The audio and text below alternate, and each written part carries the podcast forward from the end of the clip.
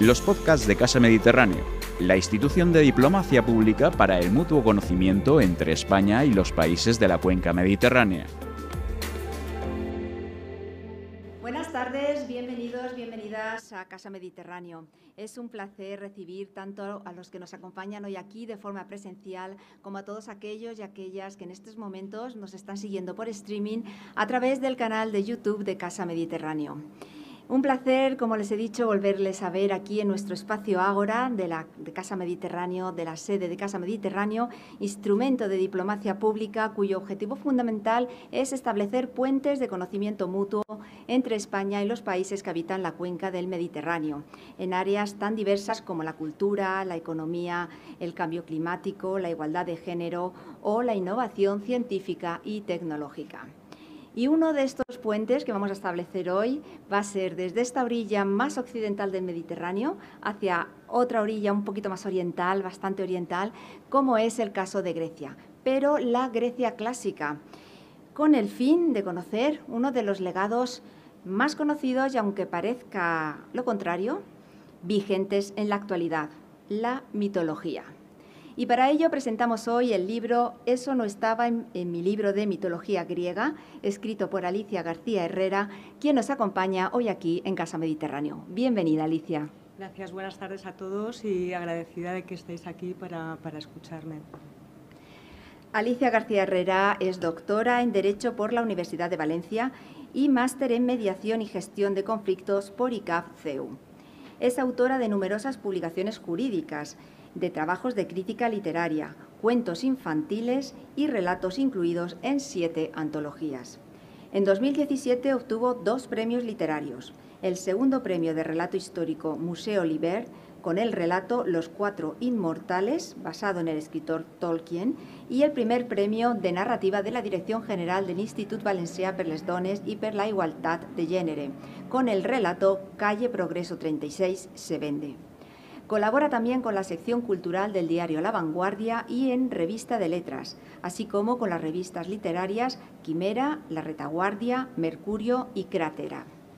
Desde 2017, Alicia está vinculada al mundo del mito y es directora de la colección Mitología para todas las edades, en el proyecto educativo bilingüe Weevil Books, así como las adaptaciones juveniles de La Odisea y la editorial Talón de Aquiles, libros en los que además figura como autora. En febrero de este año de 2021 publicó el ensayo divulgativo Eso no estaba en mi libro mitología griega por la editorial Almuzara, que vamos a conocer en profundidad en los siguientes minutos. También en 2022 Alicia tiene grandes proyectos muy interesantes que nos dirá luego y nos comentará. Uno de ellos, eh, un curso de mitos griegos para la Fundación Libertas 7 en el Museo Iber de Valencia.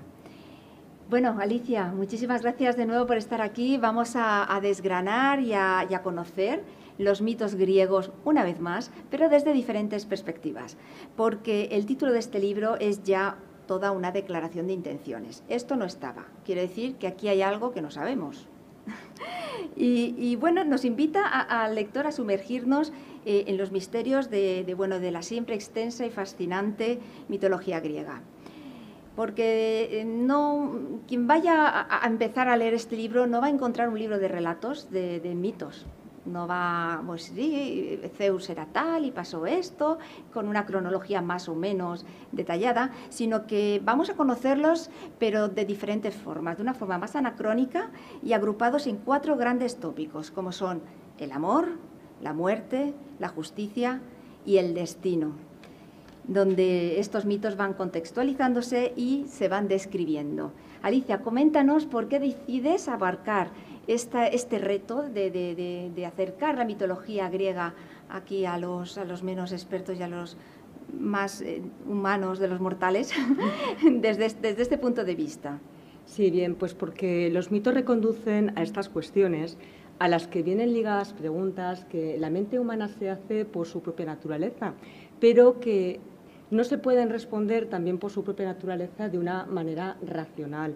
Es algo eh, que no me invento yo, algo que ya decía Kant en la introducción a la crítica de la razón pura, eh, un razonamiento que también recoge Emilio Lledó.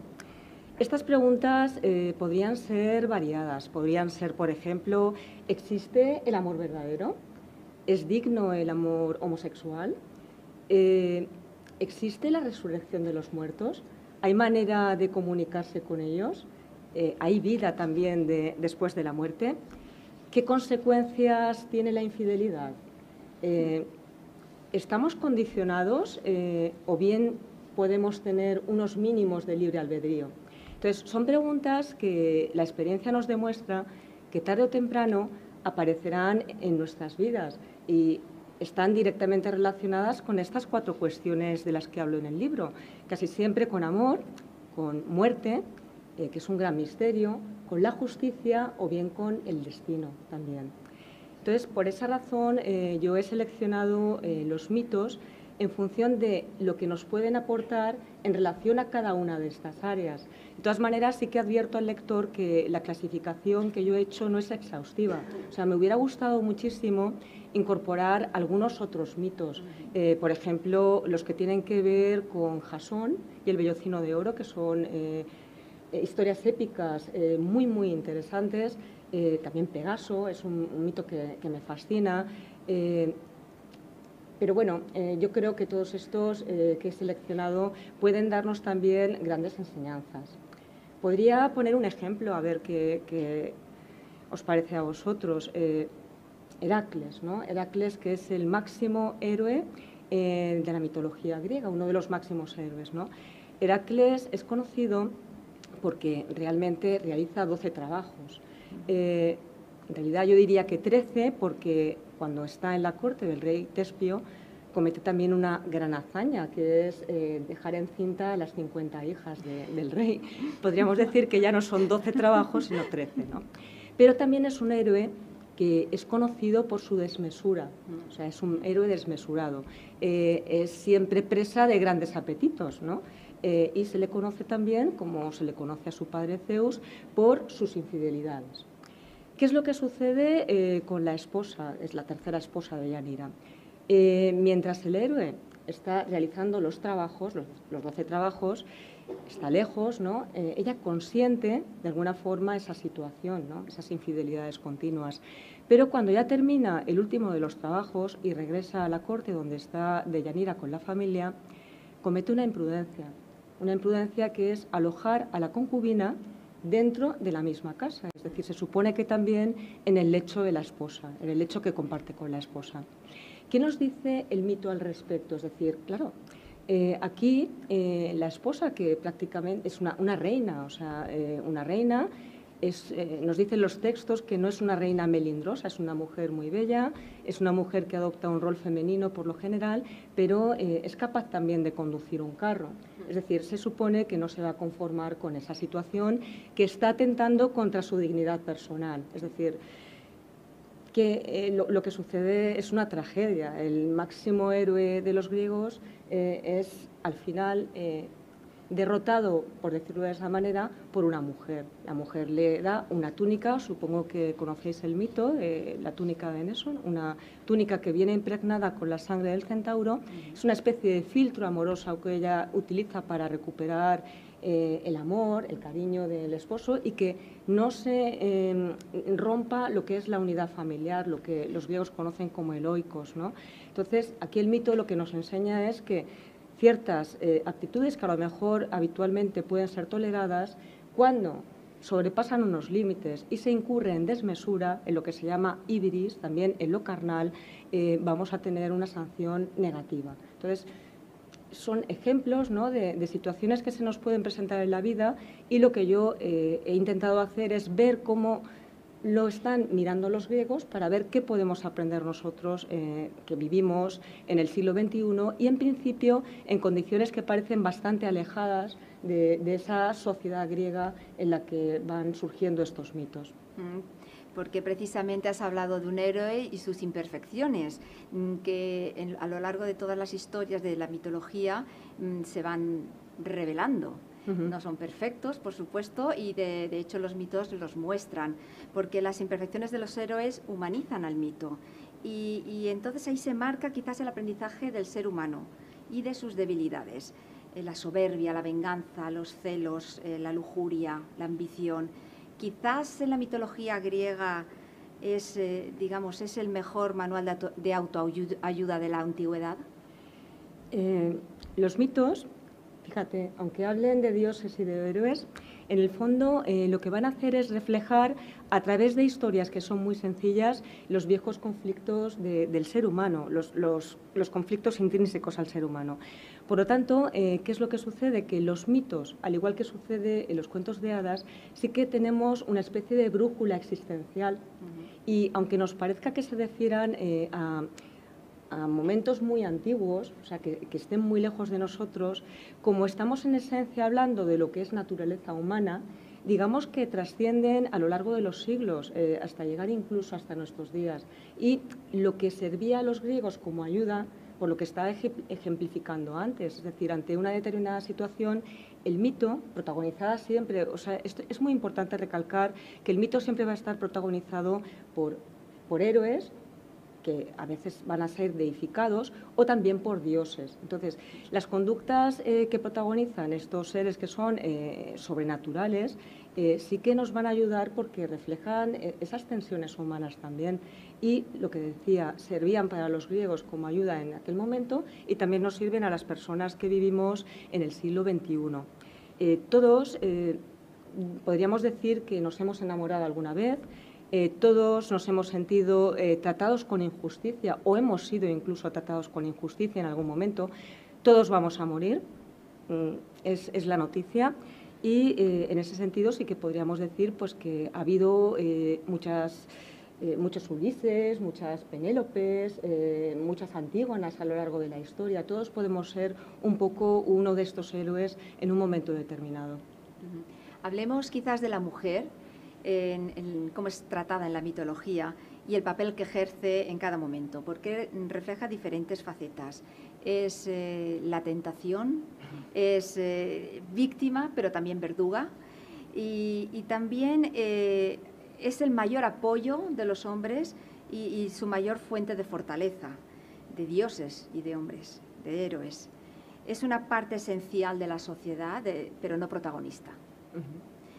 Y cuando una mujer está empoderada y es reina de su, de su sociedad y ella es la que manda, es abandonada, como es el caso de Dido Circe. Luego, la rebelión es castigada, hablamos de Antígona, y el sacrificio recompensado, como es el caso de Alcestis. ¿Qué nos cuentas de la mujer en el mito griego? Bueno, es una pregunta muy eh, amplia. Muy amplia.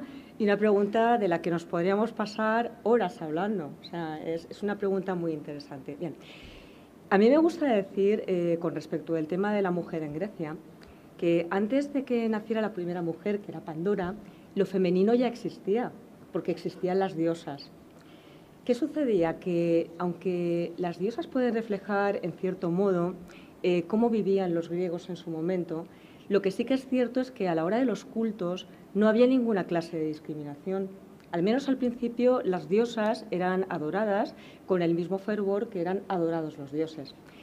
Pero eh, cuando pasamos al plano de la realidad, eso cambia radicalmente. Es decir, la mujer, eh, sabemos que en Grecia ocupa un papel muy secundario, prácticamente insignificante. Un ejemplo de cómo era concebida la mujer en Grecia lo tenemos eh, en un juicio que se da contra Neera. Neera era una prostituta de Corinto. Ese juicio tiene lugar en el siglo IV a.C., entre el año 343 o 340 aproximadamente. Entonces, ahí eh, el, acusador, eh, o sea, la persona que entonaba la acusación contra Neera, que era probablemente Apolodoro, ya nos dice muy claramente qué papel ocupa la mujer, porque él dice, tenemos a las cortesanas para el placer, a las concubinas para la casa y a la mujer eh, legítima la tenemos para eh, la procreación y eh, el buen gobierno de la familia. Es decir, más o menos esa era la idea que tenían los griegos del papel que debía ocupar la mujer en, en la sociedad. Por esa razón, desde los primeros años, la mujer era preparada para el matrimonio. La infancia solía ser muy corta, o sea, terminaba en torno a los nueve o diez años. E incluso a veces también existía la costumbre para preparar a las niñas de cara al matrimonio de desvirgarlas artificialmente en una especie de ceremonia eh, que nos puede recordar un poco a la comunión, porque todas las niñas iban en peregrinación al templo, donde eran desvirgadas, como decía, con un falo artificial a través de, o sea, mediante una sacerdotisa. A partir de ese momento, eh, la mujer, la adolescente, eh, niña adolescente, quedaba prácticamente confinada a lo que es el recinto familiar y tenía muy pocas diversiones y un, papel muy, muy ínfimo, es decir, a lo mejor podía escaparse de cuando en cuando a la fuente a recoger un poquito de agua, eh, hacer algunos pequeños recados. Solamente eh, en el momento en que el padre concertaba el matrimonio era cuando ella adquiría un poquito de protagonismo porque ese era su día, eh, el día grande de la fiesta. Lógicamente, aunque no vamos a descartar que en alguna ocasión pues el amor también pudiera surgir con el marido elegido por, por la familia, pues no era tampoco lo habitual, o sea, no, podría haber una querencia, pero ya sabíamos que esa persona, esa mujer, iba a ocupar dentro de la familia un rol que iba a estar dedicado pues a lo que he mencionado antes, a la procreación, al buen gobierno de la casa. Se dedicaban eh, fundamentalmente las griegas pues a, a hilar, eh, a, cocinar, eh, a llevar las cuentas, eh, a ocuparse de los hijos, etcétera. Algunas veces pues, podían participar en algunos actos sociales, por ejemplo las fiestas de Leusis, pero eh, por lo demás era una vida pues, bastante limitada. Eso en el mejor de los casos, porque también había casos mucho peores. Es decir, además de todo esto, había mujeres que tenían que subsistir por sí mismas, eh, tenían que realizar pues, los trabajos eh, manuales necesarios o bien incluso pues, ocuparse de vender mercancías en, los mercados. Mm, toda mujer como decías antes, que se vaya a separar de este modelo, lógicamente va a estar sancionada por el varón con, el abandono. Ejemplos de mujeres que responden a este perfil, que no son abandonadas y que son elogiadas, son eh, Penélope, Penélope que representa, como todos sabemos, la, fiel espera, o bien Alcestis. Alcestis eh, se sacrifica, da su vida a cambio del esposo, precisamente para eh, proteger lo que es la familia, lo que decía antes, eloicos. Sin embargo, bueno, mm, también eh, toda regla tiene algunas excepciones. Había mujeres en Grecia que vivían con bastante libertad. Estas mujeres eh, eran las etairas. Las etairas son los, lo que vendríamos a conocer hoy día pues, como las señoritas de compañía o las scores, o sea, que son ya pues, personas que venden su cuerpo pero con un cierto nivel. Eh, estas mujeres solían ser ricas, solían ser bellas, solían estar también bien formadas culturalmente y eh, era muy frecuente verlas al lado de, hombres que eran bastante poderosos. Entonces, el caso más, más conocido puede ser el de Pericles, ¿eh? que tenía pues, a su mujer Aspasia como amante, pero bueno, luego también había otros, o sea, Platón también tuvo eh, relación con, con Etairas, eh, bueno, el gran Mirón también en la vejez ya se pendó de, una prostituta que era muy joven y se llamaba Alaida. De todas estas, yo he elegido una como prototipo, que es Frine, de ella hablo en el libro, y hablo porque ha pasado a la historia no, no por su belleza o no por aquello a lo que se dedicaba, eh, o también porque fue la modelo de, una de, las afroditas que, conocemos hasta nuestros días, sino porque fue juzgada por un delito, que era el de Asedella. Ese delito significaba sacrilegio o afrenta frente a los dioses, porque era tan, tan bella y se confundía incluso con Afrodita que pensaban que eso podía eh, ser pues eso, una especie de profanación o usurpación de la posición de la diosa. Pero bueno, remito al libro para que veáis la historia de Friné y por qué muy interesante el final. Muy interesante. Lo dejamos ahí, no vamos a hacer eh, spoiler y, les invito a que, conozcan el final de, este juicio.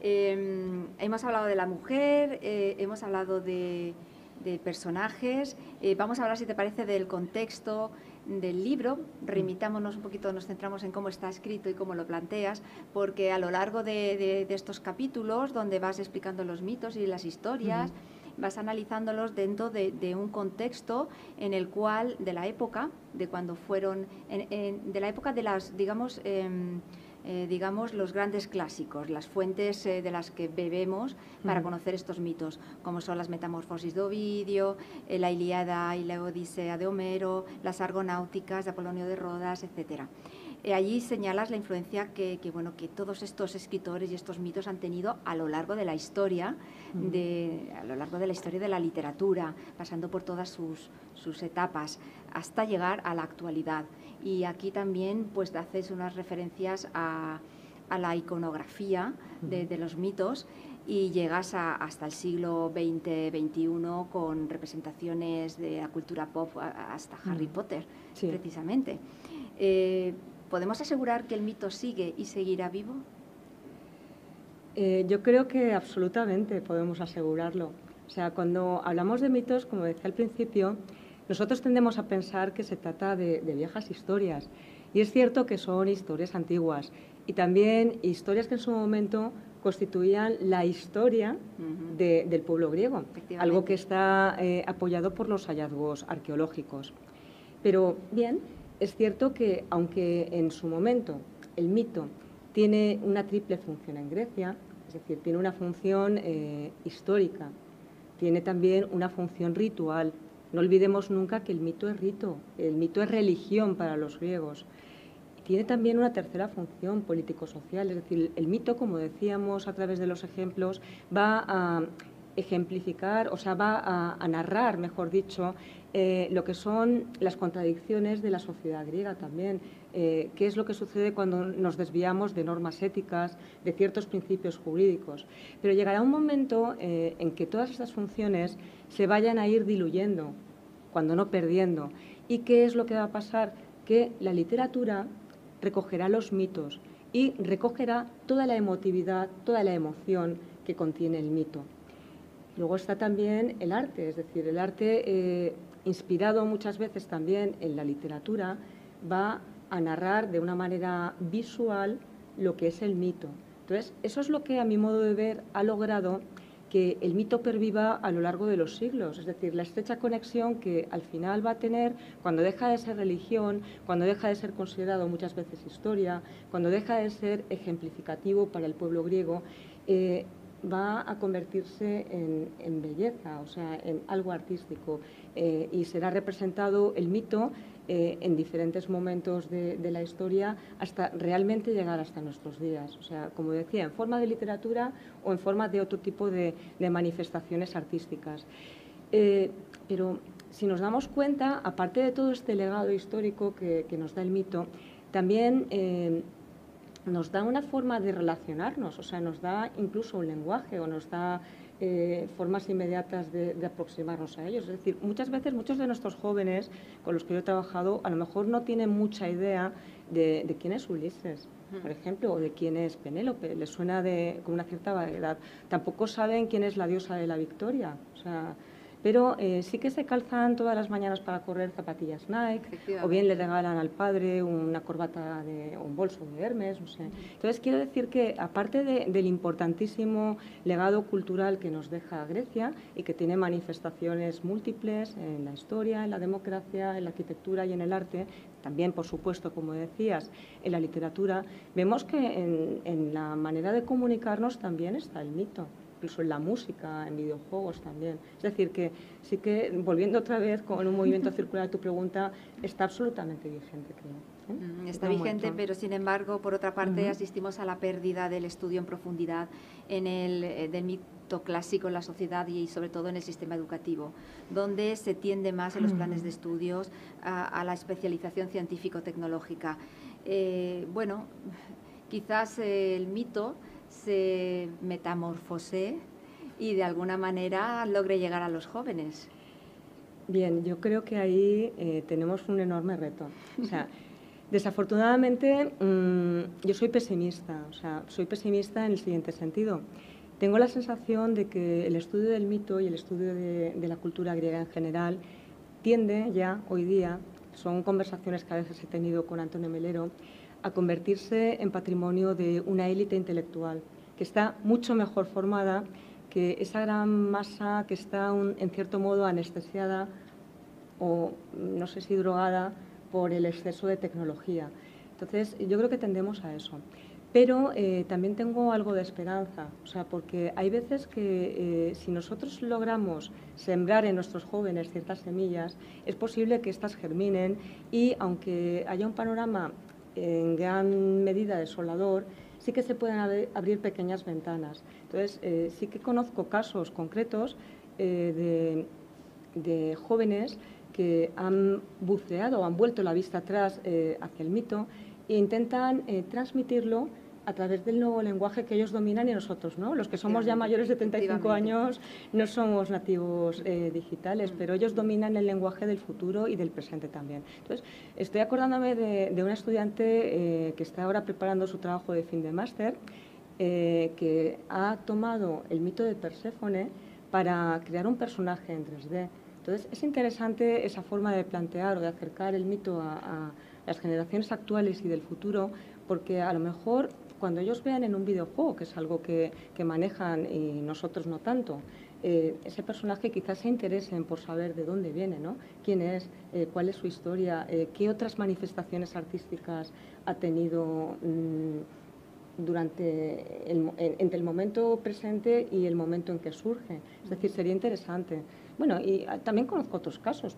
Otra estudiante de música que adoptó, que adoptó el mito de Orfeo como tema también de fin de máster y logró hacer una composición musical. Es decir, eh, yo, tengo esas pequeñas esperanzas que curiosamente mm, me sabe mal decirlo, pero vienen protagonizadas por mujeres que además están muy formadas intelectualmente. Entonces espero que también eh, las juristas de, nuestro tiempo se acuerden, eh, todas aquellas personas que están trabajando con temas de ADR o que están preparando ahora sus oposiciones a judicatura, también tengan muy presente el mito de Antígona e introduzcan eh, en los juzgados conceptos tales como la compasión y la humanidad que es algo que también nos hace bastante falta en nuestros días. desde luego que sí. Eh, hemos hablado de las, las, nuevas tecnologías, los héroes del siglo XXI, porque los héroes, a lo, hemos visto y tú lo dejas bien claro en el libro, cómo a lo largo de los siglos van apareciendo en la sociedad una y otra vez a, través de las diferentes representaciones artísticas, eh, culturales de, cada época. Y en esta época eh, te voy a lanzar una pregunta. A ver, ¿puede ser un compromiso? No, bueno, es una, percepción tuya personal, porque bueno, si tuviéramos a Homero ahora mismo, que tuviera 15 años y le gusta la literatura y le gusta escribir y, digamos se convierte en un escritor, eh, ¿qué mitos, qué mitos, quién serían los protagonistas de sus mitos, de sus libros? Bueno, ¿Crees tú en la actualidad? A mí me gustaría pensar que alguno de los protagonistas de ese nuevo Homero del 21 podría ser alguna mujer, podría ser, pero me temo, me temo que los principales protagonistas eh, serían eh, los deportistas de élite y en especial eh, los que se dedican al fútbol. O sea, yo creo que quizá el tema del Homero del siglo XXI podría ser el narrar la odisea de un joven que puede o un niño que puede salir de una situación limitante marcada por la pobreza y que a través de la constancia y del esfuerzo personal, eh, de a veces la solidaridad con el, con el equipo, logra realmente eh, el cumplir su sueño de, salir de esas circunstancias y, en fin, eh, tener éxito en ese deporte. Creo que por, por, ahí irían los tiros. O sea, creo que no es, nos guste o no, es cierto que el fútbol, eh, aunque a veces eh, nos fijamos mucho en lo que es la dimensión del fútbol como espectáculo, o lo criticamos porque eh, mueve muchas masas de, gente que está enfervorecida de alguna forma y que llega a ser violenta también, o que a lo mejor nos escandalizamos por las cifras de traspasos millonarios que hay con los jugadores, sí que tiene una dimensión educativa, precisamente por su influencia pero no solamente sobre niños masculinos, me refiero, sino también sobre, niñas, sobre toda la sociedad, que podría ser aprovechada también en un sentido educativo. Es decir, creo que en ese sentido, si Homero, el Homero del siglo XXI escribiera la historia de un deportista tipo, por ejemplo, Apache, eh, por ejemplo, Messi, como por ejemplo Ronaldo, eh, podría eh, aprovecharse esto para que los clubes de fútbol asumieran su responsabilidad. Es decir, a mí me gustaría que muchos entrenadores fueran como el centauro Quirón en relación a Peleo, en relación a Aquiles, en relación a Patroclo. Es decir, que no olviden nunca que no podemos comerciar solo con las ilusiones de los jóvenes, sino que tenemos una enorme responsabilidad de cara a formarlos. Y si hoy los héroes de nuestro tiempo son, nos guste o no, los futbolistas, no los científicos, no los astronautas, no los periodistas, pues quizá debemos eh, asumir esa realidad y aprovecharla en un sentido beneficioso para formar una nueva paideia, o sea, un, nuevo modelo educativo donde no solamente se prime eh, lo físico, eh, lo económico, sino también lo intelectual, o sea, el no olvidar tampoco esas raíces. muy bien. Eh, bueno, Alicia, el libro habla de, justicia y tú como, como doctora en Derecho, jurista, eh, dedicas eh, un, especial interés a, esta parte donde haces un repaso de los casos más famosos del universo mitológico. Eh, planteada la justicia en el mundo griego como una diferencia entre el hombre bárbaro del hombre civilizado, Zeus es el dios supremo que reparte justicia y, y dictamina quiénes son los que se salvan, los que van al infierno, los que, mm, digamos, tienen derecho a una segunda oportunidad y, eh, bueno, eh, tienen diferentes eh, finales. Y siempre con las figuras femeninas apoyándolo. Tenemos a Temis, a las Horas y a las Eririas. coméntanos un poco cómo te planteaste esta parte desde ese punto de vista jurídico de tu formación. bueno, yo tengo que admitir que era la parte que menos me apetecía inicialmente precisamente por eso, por, no mezclar demasiado, o sea, pensaba que podía tener un cierto prejuicio o una cierta eh, deformación profesional a la hora de acercarme a esto. Pero eh, luego mm, realmente me encontré con grandes sorpresas. Por ejemplo, me encontré con la sorpresa que decías eh, tú, que había la, en, Grecia la justicia evoluciona de lo divino a lo humano. O sea, y eso es algo bastante interesante. Eh, bastante interesante. ¿Por qué? Porque al final toda esa evolución va a quedar simbolizada en un mito que para mí es crucial y al que me he referido vagamente antes, eh, es el mito de Antígona. ¿no? Eh, bueno, ¿quién es Antígona? Antígona es una mujer joven, una mujer joven que asiste pues, con horror a una especie de, guerra civil y que tiene que asumir el mandato de su tío Creonte, que le impone el no poder enterrar el cadáver de su hermano. Claro, eh, así a primera vista, pues desde el punto de vista del siglo XXI, pues no nos parecería algo excesivamente horrible. Pero para Antígona eso es espantoso, o sea, es terriblemente espantoso. Eh, ahí se genera un conflicto, es decir, el conflicto que se genera es ¿qué hago? Cumplo la ley, por un lado, sabemos que la ley es lo que nos eh, ayuda a diferenciar lo civilizado de lo incivilizado.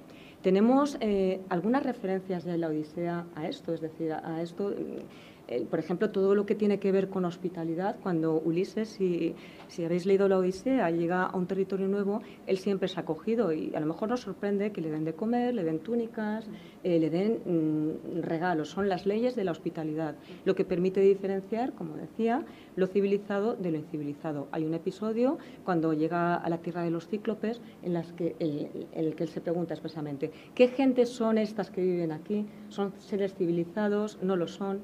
Quiero decirse que es importante para los griegos el cumplir la ley. Es decir, la ley eh, va a ser eh, lo que de alguna manera eh, nos diferencie de lo que son los animales, ¿no? por ejemplo. Entonces, claro, cuando Antígona recibe este mandato, sabe que tiene que cumplir la ley. la palabra del rey es ley también, pero eh, se, enfrenta a un dilema. Es decir, el dilema es que dejar a un cadáver sin enterrar va a suponer que no pueda completarse, o sea, iniciarse, mejor dicho, el periplo del alma.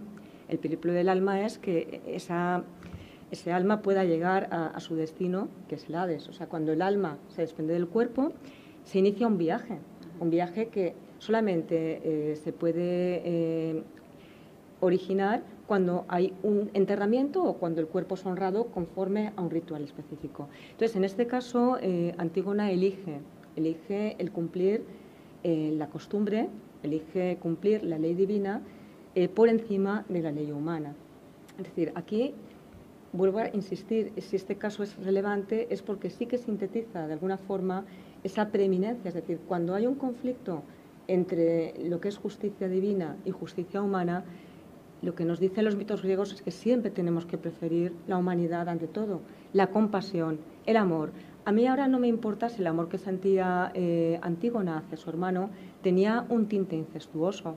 Es posible que sí, porque toda la casa eh, de la Yo viene marcada, es una estirpe que viene marcada ya desde el principio pues, por, una, por crímenes, por asesinatos, por, o sea, por, por todo tipo, por incesto. Aquí ya estás hablando del destino. Eh, destino, sí. Estamos ya hablando también de la muerte y mm. del destino. Es que es, un, es un mito muy interesante que lo aúna todo. Sí, bueno, hay veces que tengo que admitir que me he visto en algunas dificultades para decir, bueno, ¿dónde encajo yo este mito?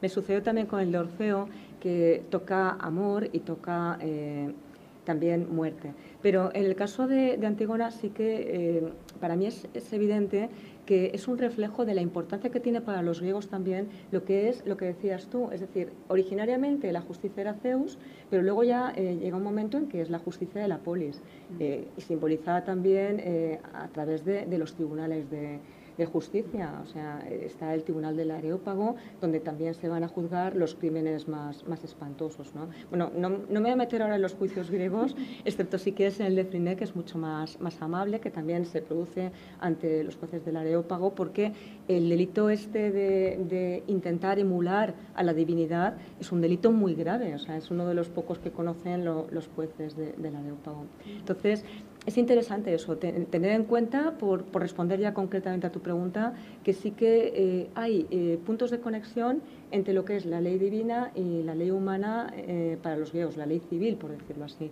Pero que en caso de conflicto, recordemos siempre todos el mito de Antígona, que debemos dejarnos, o sea, debemos imponer ante todo la, compasión. Ojalá, pues, en fin, en tiempos no tan alejados de la historia del siglo XX se hubieran tenido en cuenta eh, en fin, todos estos, eh, todo lo que nos enseña el mito de Antígona en cuanto a humanidad y compasión. Bueno, lo dejamos ahí para que lo averigüemos cómo termina mm. en, el libro y, vamos a hablar del, del amor o del destino. Bueno, lo que tú quieras. Bueno, quizás es una condición de destino que hablemos también del amor primero, ¿no? Sí, pues vamos a hablar del amor, que es como arranca el libro, porque el amor es tratado, bueno, mm, es, muy, muy diferente y muy al que podamos imaginar, al amor romántico, pasional, que, bueno, tenemos esa, esa mitificación, nunca mejor dicho, en la sociedad actual como el amor ideal. Pero, eh, sin embargo, en la sociedad griega está totalmente desmitificado. Es el amor eh, racional, eh, irracional y pasional siempre es castigado y termina en tragedia. Y, bueno, es mucho más, más, valorado el amor práctico, equilibrado, y, excepto Eros y Psique hay pocas referencias de, de, amores, digamos, que hayan terminado con un final feliz. Ya, es, es, eso tiene que ver con dos cosas. Una, eh, con una concepción eh, negativa de la mujer. O sea, la mujer se piensa, eh, por parte de los griegos, que es un ser desequilibrado, o sea, que está sujeto a sus pasiones. Y los griegos amaban ante todo la contención, o sea, todo aquello que tuviera que ver con el pazos, con la pasión, pues era mirado con bastante sospecha. De ahí que la mayor parte de los mitos que, que trato en el libro hablan de diferentes situaciones que tienen que ver con el amor eh, y la mayoría de ellas, pues eh, sí que es verdad que van a tener un final trágico. He hablado al principio del mito de, Heracles. Mm. Aquí es un ejemplo, bueno, también eh, la mayor parte de las veces son las mujeres las que acaban mal.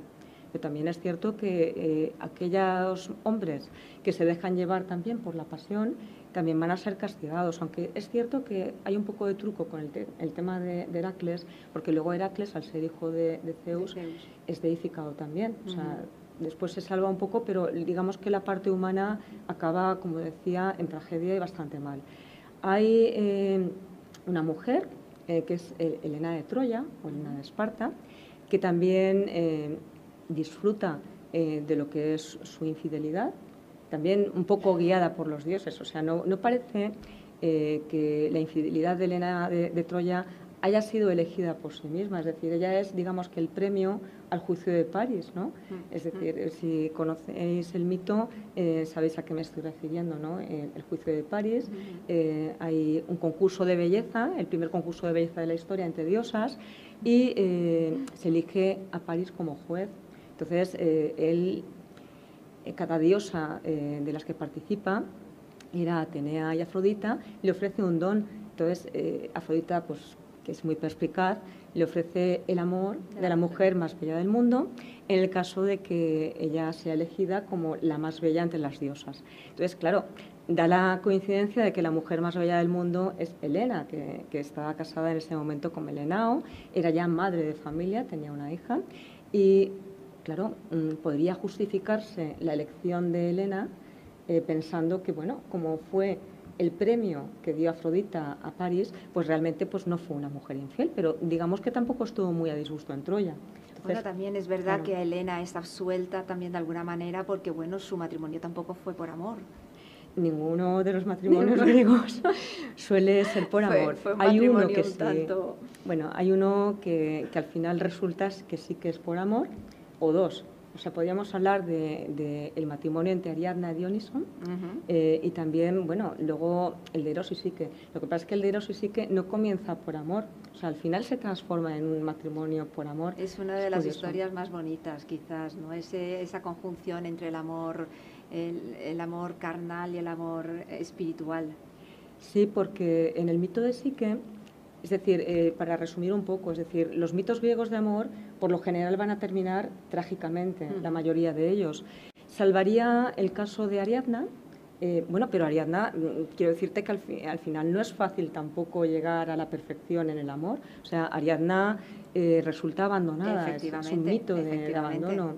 Y yo he cogido, hay versiones en las que luego no aparece Dioniso para rescatarla ¿no? de, de, la situación de abandono en una isla eh, donde no puede regresar, o sea, ella es abandonada en un lugar eh, donde el único destino que tiene es la muerte.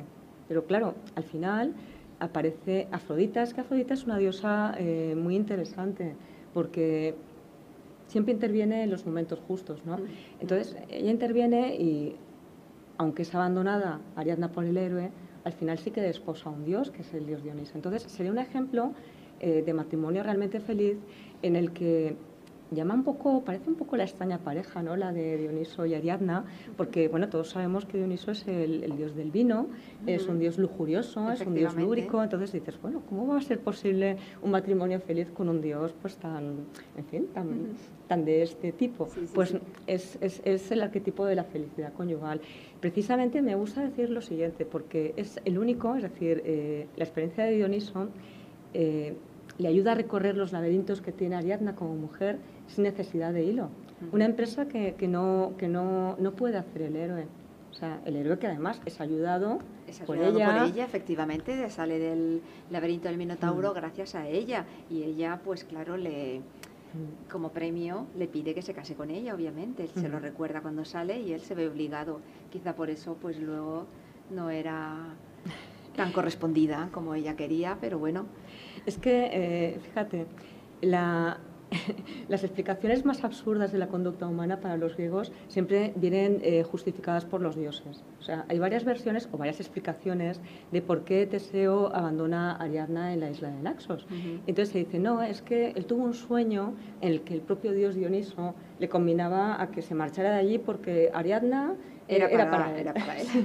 Entonces, pues se, explica así de esa forma. Pero bueno, eh, hay conductas humanas, eh, también nos lo revelan los mitos, que no tienen explicación ninguna. Cuando una conducta no tiene explicación para los griegos, es cosa de los dioses. sí, es cosa del oráculo, eh, el destino. El destino, efectivamente, esas cosas. Bueno, ha pasado rapidísimo esta intervención, interesantísima desde luego. Y yo, yo sé y estoy segura de que las personas que están hoy aquí con nosotros, nuestro público, tienen muchas preguntas que hacerte porque eh, son eh, personas que saben de, mitología y conocen bien. Así que vamos a abrir un turno de palabra para que puedan intervenir y puedan preguntarle a Alicia cualquier curiosidad eh, o cualquier pregunta que se les haya, les haya surgido a lo largo de esta hora sobre la mitología.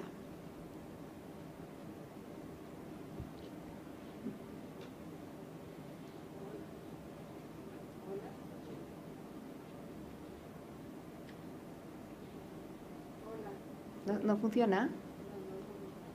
Ah, van a... Sí, van a conectarlo. Hola, hola, buenas noches. Gracias por venir, Alicia. Quisiera hacerte una pregunta también relacionada con el tema griego, con el tema sobre todo de Platón. Es el tema de la Atlántida como mito en sí. ¿Qué me puedes contar? Es que soy tan curiosa sobre ese tema. Gracias. Sí, eh, bueno, es una pregunta muy complicada. Eh, yo he, tenido eh, muchas conversaciones por, una mera casualidad, además, sobre la Atlántida en los últimos tiempos. hay personas que están absolutamente convencidas de que la Atlántida no es un mito la, Atlántida existe. Hay algunos textos de Platón que parecen avalar eh, la existencia de, ese continente que parece que esté sumergido bajo las aguas, que a veces se ha intentado localizar también geográficamente en, Doñana, creo recordar. O sea, sí. Eh, las últimas eh, noticias que he tenido era de eso. Hay personas que, están dispuestas incluso a, tener la empresa de, de buscar la Atlántida, ¿no? Pero mm, yo, los académicos con los que he hablado, eh, no, no, consideran que la Atlántida existiera realmente. Piensan que simplemente es un mito eh, que, bueno, que no, no, viene tampoco apoyado por los textos. O sea, probablemente pues, hay veces que eh, hablo por referencias nada más. Es decir, yo no tengo una creencia respecto de la Atlántida.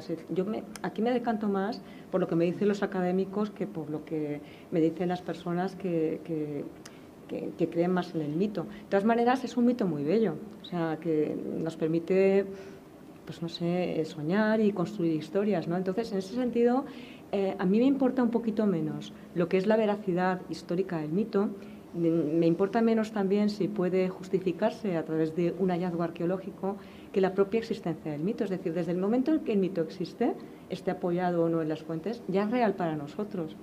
Y nosotros nos tenemos que quedar, desde mi punto de vista, con esa lectura. Es decir, la realidad del mito con independencia de que venga sustentada o no por la historia. O sea, es que aquí podríamos estar hablando horas y horas sobre, sobre este asunto, pero entiendo eso, que de la misma manera que a lo mejor, no lo sé, no existió Penélope, el mito de Penélope sí que existe y nos da una lectura.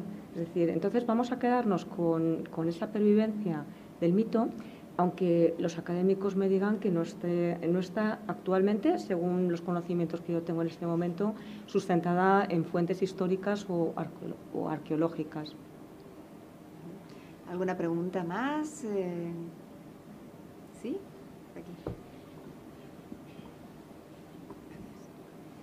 Eh, muchos cuentos populares eh, beben de las fuentes de la, de la mitología griega. De hecho, del mito de Eros y Psique, que yo conozca, hay dos cuentos separados que se conocen como cuentos populares españoles. Uno es el, el Príncipe Lagarto, el otro ahora mismo no, me acuerdo, pero los mitos, aunque no sepamos de mitos, siguen en nuestra cultura. Tú has hecho eh, una relación del cuento popular con la mitología griega, de, de qué hay de, cerca y de, y de, lejos de uno del otro? Eh, para mí, desde mi punto de vista, después de haberlo estudiado durante muchos años, sí que existe una estrecha relación entre el mito y el cuento. Lo que pasa es que hay algo de lo que no tenemos, ahora explicaré la relación, lo que sí que me gustaría subrayar mucho es que el mito Actualmente a nosotros nos puede parecer un cuento porque no creemos en los dioses, pero en su momento, lo que he dicho al principio, el mito era historia para, el pueblo griego, sustentada después en hallazgos arqueológicos. Me ha faltado decir, eh, respecto de la otra pregunta, que Troya no existió hasta que no fue descubierta. Claro, entonces, no sé, vamos a pensar que quizá también eh, pueda existir en algún momento la Atlántida. Entonces, ¿a qué venía esta reflexión? Venía a que eh, en ese momento para los griegos, ellos estaban convencidos de que Zeus existía. O sea, estaban convencidos de, que Aquiles pudo haber existido también y ese héroe. Es, el, conocimiento de, muchos mitos también viene sustentado también después por la arqueología. Es posible que Aquiles también existiera de forma real, eh, incluso con ese mismo nombre, o, sea, o también Orfeo. Es decir, eso es la arqueología la que lo tiene que justificar. Entonces, la diferencia que hay, desde mi punto de vista, eh, mirándolo con perspectiva histórica entre el mito y el cuento de hadas, es que, primero, el mito siempre va a tratar de las historias de dioses y también de héroes que en un momento pueden llegar a ser deificados y que para ellos era historia, era religión, era eh, el reflejo eh, de las contradicciones sociales en su momento, eh, ejemplificantes también, es decir, cuál va a ser la consecuencia de si te desvías de, de cierto tipo de principios. ¿no? El cuento es otra cosa, el cuento surge desde el inicio de los tiempos la vida en comunidad, o sea, para... Muchas veces también se narran historias extraordinarias. Eh, tienen como protagonistas, cuando ya se recogen a partir del siglo XVII y XVIII, a, príncipes y princesas o a reyes. Entonces, esa es básicamente la diferencia que hay. Pero eh, todo ello es narrativa oral también. Es decir, las sayas eran las que contaban a los niños los mitos y las contaban pues como las contamos las madres muchas veces, como contamos los cuentos. Lo mismo que cuando, eh, si pensamos en una sociedad rural no, hace tanto tiempo, en los años 60, es decir, era frecuente que los pueblos, cuando eh, la gente quedaba aislada por la nieve, se reunieran en las casas y contaran historias que a lo mejor eh, tenían una cierta base real en un momento, pero a través de las narraciones orales sucesivas pues fueron eh, agrandadas ¿no? o fueron transformadas pues, en lo que hoy conocemos como cuento. lo que yo he intentado en el libro es narrar los mitos como si fueran cuentos también. Es decir, intentando casar las diferentes versiones para quedarme con una sola. Y luego eh, lo que decías con respecto a la estructura.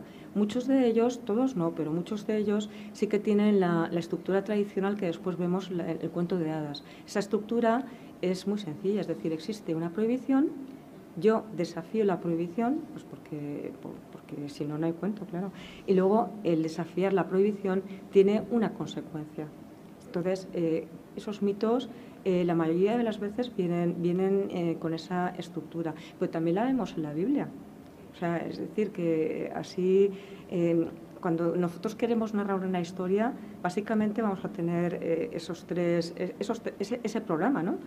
Entonces, es así, no sé si te he respondido concretamente a la pregunta, pero bueno, sí que me interesa mucho subrayar el mito de Eros y Psique, porque eh, tal y como lo recoge Apuleyo en el Asno de Oro, eh, sí que es narrado, de hecho, eh, como un cuento infantil. O sea, luego, claro, los mitos se reinterpretan sucesivamente a lo largo de los siglos. O sea, luego hay muchas adaptaciones o muchas transformaciones. Es decir, es posible. No conozco en este momento el cuento del Rey Lagarto, pero, pero bueno.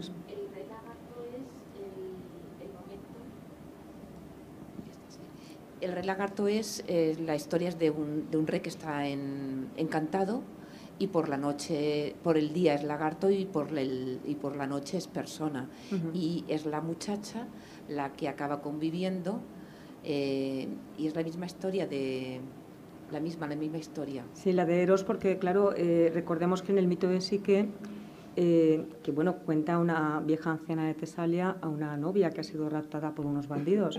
O sea, ella habla del mito de Psique que realmente nunca llega a ver la cara de Eros. O sea, ella se casa eh, con una especie de monstruo, eh, decían que podía ser incluso una serpiente, y cuando ella sucumbe a la curiosidad porque sus hermanas, que son pues, como las de Cenicienta, un poquito envidiosas, ¿no? intentan también digamos que está inspirada también quizá y la historia. El cuento igual. Claro. Es decir, que eh, las hermanas cuando le dicen, bueno, tú le has visto la cara, realmente es, un monstruo, es una serpiente, debes matarlo, o sea, intentan convencerla. Eh, es cuando ella sucumbe a la curiosidad y cuando quiere ver la cara de Eros, cuando empiezan a suceder las desgracias eh, o las pruebas también, podemos verlo también como pruebas, que llevan a la individuación de la mujer o sea, es, eh, el mito de Eros y Psique, aparte de que respeta la estructura tradicional de los cuentos de, hadas, es un mito eh, muy hermoso porque es una de las pocas ocasiones en las que se nos narra también en forma de cuento, algo que luego eh, mucho más tarde hará Marie-Louise von Franz, o sea, que es discípula de, de, Carl Jung, o sea, cuando está estudiando los arquetipos presentes en los cuentos de hadas. ¿no? Es la, primera vez que, ya en Grecia, suponemos que con una base oral, se nos habla de las dificultades de individuación de la mujer hasta que ella se convierte en un ser humano completo y está apta o preparada para, consumar un matrimonio perfecto.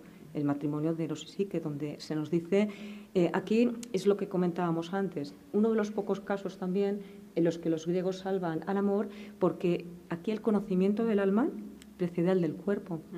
Entonces, eh, digamos que ahí sí que se le premia a Psique con el final feliz. Pero claro, eh, sí que lo que pasa hasta llegar al final feliz realmente muere. Es decir, solamente es Eros cuando muere cuando abre la cajita de la belleza, después de haber bajado ya misma al infierno, o sea, para cumplir las pruebas que le impone Afrodita. Es decir, será Eros quien la salve de caer en un sueño perpetuo y la sostenga casi en el aire. Hemos hablado aquí, yo creo que de muchos cuentos, La Bella Durmiente, eh, hablamos de La Cenicienta, La Bella y la Bestia. Creo que Disney tenía una buena fuente. Una buena fuente de inspiración. De inspiración, desde luego que en el mito, en el mito griego clásico. Eh, ¿Había una pregunta aquí del caballero? Bueno, mi pregunta está relacionada un poco con la guerra de Troya, ¿no? Eh, dos vertientes. Una, si podíamos considerar la guerra de Troya, ya que duró tantos años, según la narración, el primer enfrentamiento entre Oriente y Occidente. Y segundo, si, esto, eh, si una narración de la invasión de los pueblos del mar que acaeció, se supone, en el siglo XII a.C., que coincide más o menos con la guerra de Troya. Eh, bien, es una pregunta interesante. Lo que pasa es que yo aquí eh, diferenciaría eh, dos ámbitos. Es decir, a nosotros nos ha llegado la Ilíada como un poema épico.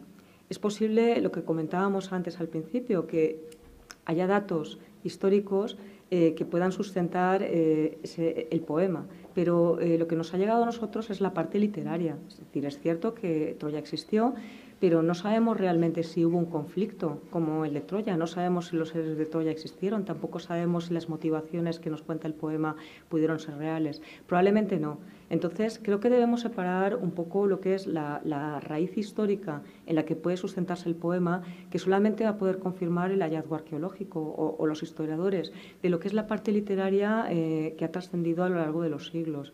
Eh, no, no, no, puedo añadir nada más. Es decir, me quedaría, yo me quedaría con la parte literaria siempre, es decir, lo que nos ha traído el poema de, de, Homero eh, son grandes héroes, héroes como Aquiles, eh, que, que, tienen grandes enseñanzas para nosotros. Por ejemplo, por, héroe que está relacionado con los mitos de destino también. Entonces yo me quedaría más con esa parte que con la histórica que ahora mismo eh, no, está, no está bien fundamentada. Así que es verdad, eh, yo he estado allí mismo, es decir, que existen las puertas de Troya. Eh, cuando estoy allí me puedo imaginar que hubo un combate entre Héctor y Aquiles. Es posible que en algún momento hubiera también algunos personajes que fundamentaran esa, ese encuentro bélico entre Héctor y Aquiles. Eh, es posible que también hubiera otras motivaciones eh, comerciales que justificaran la guerra, pero yo creo que no debemos eh, mirar lo que es la literatura, o, al menos la literatura griega, buscando las fuentes reales en las que se sustenta. Es decir, creo que deberíamos conformarnos con admirar la belleza o la enseñanza que contiene el mito, más allá de, si responde a, un sustento real mito y realidad, ahí está, la difícil línea que, bueno, la arqueología ha dado muchas respuestas. Sí, es que hay veces que cuando preguntan, bueno, ¿para qué sirve estar aquí escarbando entre las piedras? Pues sirve precisamente para dar eh, respuestas, es decir, para saber qué fue realidad y cuánto hay de ficción. Pero insisto en una cosa, eh, en lo que comentábamos al principio, que mm, el hecho ya de que exista un poema como la Iliada, el hecho de que exista el mito de la Atlántida, el hecho de que también eh, seamos capaces de tomar eh, ciertos eh, mitos y transformarlos en cuentos, ¿no? eso ya es una realidad en sí misma. Es decir, quizá, cito aquí a Tolkien un poco, me, lo, me, lo vais a permitir, que Tolkien decía, parafraseando a Ascent, también a propósito de los cuentos, que quizá debemos conformarnos con el caldo que se nos sirve. Y no querer ver los huesos del buey con que fue hecho. Es decir, es que muchas veces lo que queremos es ver los huesos de... Eh, y realmente todo hierve en una misma marmita. Entonces, al final, ¿cómo separamos lo que es ficción de realidad? ¿Cómo es, es, es, un trabajo casi como el de separar las lentejas que la bruja o la madrastra arroja en el hogar de lo que son las cenizas. Es un trabajo inconmensurable. Lo que pasa es que, bueno, eh, es verdad pues que, si los arqueólogos sigan trabajando vamos a tener más conocimientos de cómo vivían eh, realmente, si la palabra real existe, los griegos pues de, hace 3.000 años, por ejemplo. Mm, efectivamente, cómo vivían y cómo eh, conocían estos mitos y cómo se los traspasaban y cómo se, se, contextualizaban en esas sociedades, desde luego. si no hay ninguna pregunta más, sí, una última pregunta, ya terminamos. Sí, aquí este caballero. La filosofía griega proporcionó soporte intelectual al cristianismo, pero también eh, la mitología griega alumbró o inspiró algún pasaje bíblico. ¿Hay alguna analogía, algún paralelismo entre algunos de los pasajes bíblicos y los mitos eh, griegos? A ver, eh, es una pregunta compleja. Bien, a ver, ¿cómo respondo? Eh, yo creo, bueno, vamos a separar un poco. Es decir, yo creo, eh, y esto creo que lo menciono en el libro, que el cristianismo hubiera sido muy diferente sin el mito de Orfeo. Es decir, para mí el mito de Orfeo es fundamental por varias razones, pero una de las más importantes es la influencia que tiene Orfeo sobre la figura de Cristo. O sea, es, eh, de, hecho, las primeras representaciones de Cristo eh, aluden a, Cristo como buen pastor. Entonces, creo que hay una estrecha relación, una, gran influencia entre el mito de Orfeo y, lo que es Jesús, ¿no? Con lo cual sí que es posible pues que algunos pasajes bíblicos pues puedan estar justificados, ¿no? O sea, sobre todo pues hay recuerdo de la Biblia pues cuando se menciona eh, a mis ovejas, o sea, refiriéndose al pueblo cristiano, eh, Orfeo siempre estaba rodeado de animales, tocaba la, flauta, eh, era capaz de hacer el milagro de, de amansar a las fieras, era también objeto de, múltiples seguidores. ¿no? De hecho, la muerte de Orfeo está relacionada con las, mena, las es decir, cuando ellas ven eh, que realmente pues, eh, los esposos siguen demasiado Orfeo y, tampoco les hace caso, entonces eh, son las que reaccionan violentamente contra él. Es decir, él muere, eh, Orfeo, pues de una manera trágica, de la misma manera que muere Cristo. Es decir, creo que hay un paralelismo evidente entre ambas figuras. Y luego tenemos toda la iconografía, es decir, la iconografía cristiana, por supuesto que bebe de, las fuentes clásicas también. Es decir, eh, no, concibo que, no, podamos establecer una estrecha relación pues, con, por ejemplo, Zeus y las representaciones que hay eh, de Dios en Sí, me refiero eh, al Pantocrátor, o sea, cuando está elevado a los cielos, ¿no? Entonces sí que hay, eh, al menos en cuanto al, mito de Orfeo y la relación con Jesús, o bien la iconografía posterior, una estrecha relación entre el mundo clásico y el cristianismo. Pues bueno, con esta pregunta terminamos esta intervención, este encuentro interesantísimo con Alicia García Herrera. Muchísimas gracias por haber estado aquí con nosotros y habernos eh, eh, ayudado a comprender, a, saber, a, conocer un poquito más los mitos, la mitología eh, griega a través de tu libro. No, esto no estaba en mi libro de mitología griega publicado por Almuzara y desde luego que es todo un hallazgo y una guía para poder conocer y adentrarnos en este fantástico, inabarcable casi mundo de la mitología griega. Y a todos ustedes, muchísimas gracias por habernos acompañado hoy aquí en Casa Mediterráneo, a todos aquellos que nos están viendo, nos han estado siguiendo por streaming a través del canal de YouTube de Casa Mediterráneo, también agradecemos su compañía virtual y les esperamos, como no, de nuevo en, futuros encuentros aquí en Casa Mediterráneo. Muchísimas gracias. Gracias Alicia, te esperamos de nuevo por aquí. Gracias a ti ha escuchado un podcast de Casa Mediterráneo. Para acceder a nuestras actividades y contenidos le invitamos a visitar nuestra página web y a seguirnos en nuestras redes sociales, YouTube, Instagram, Facebook y Twitter.